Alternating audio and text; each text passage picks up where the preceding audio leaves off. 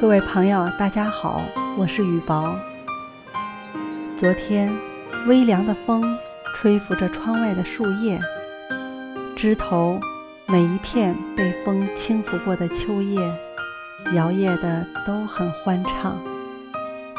草色深处，总有几枚黄透的叶子，偶尔落下，无声无息，不曾惊扰大地的安宁。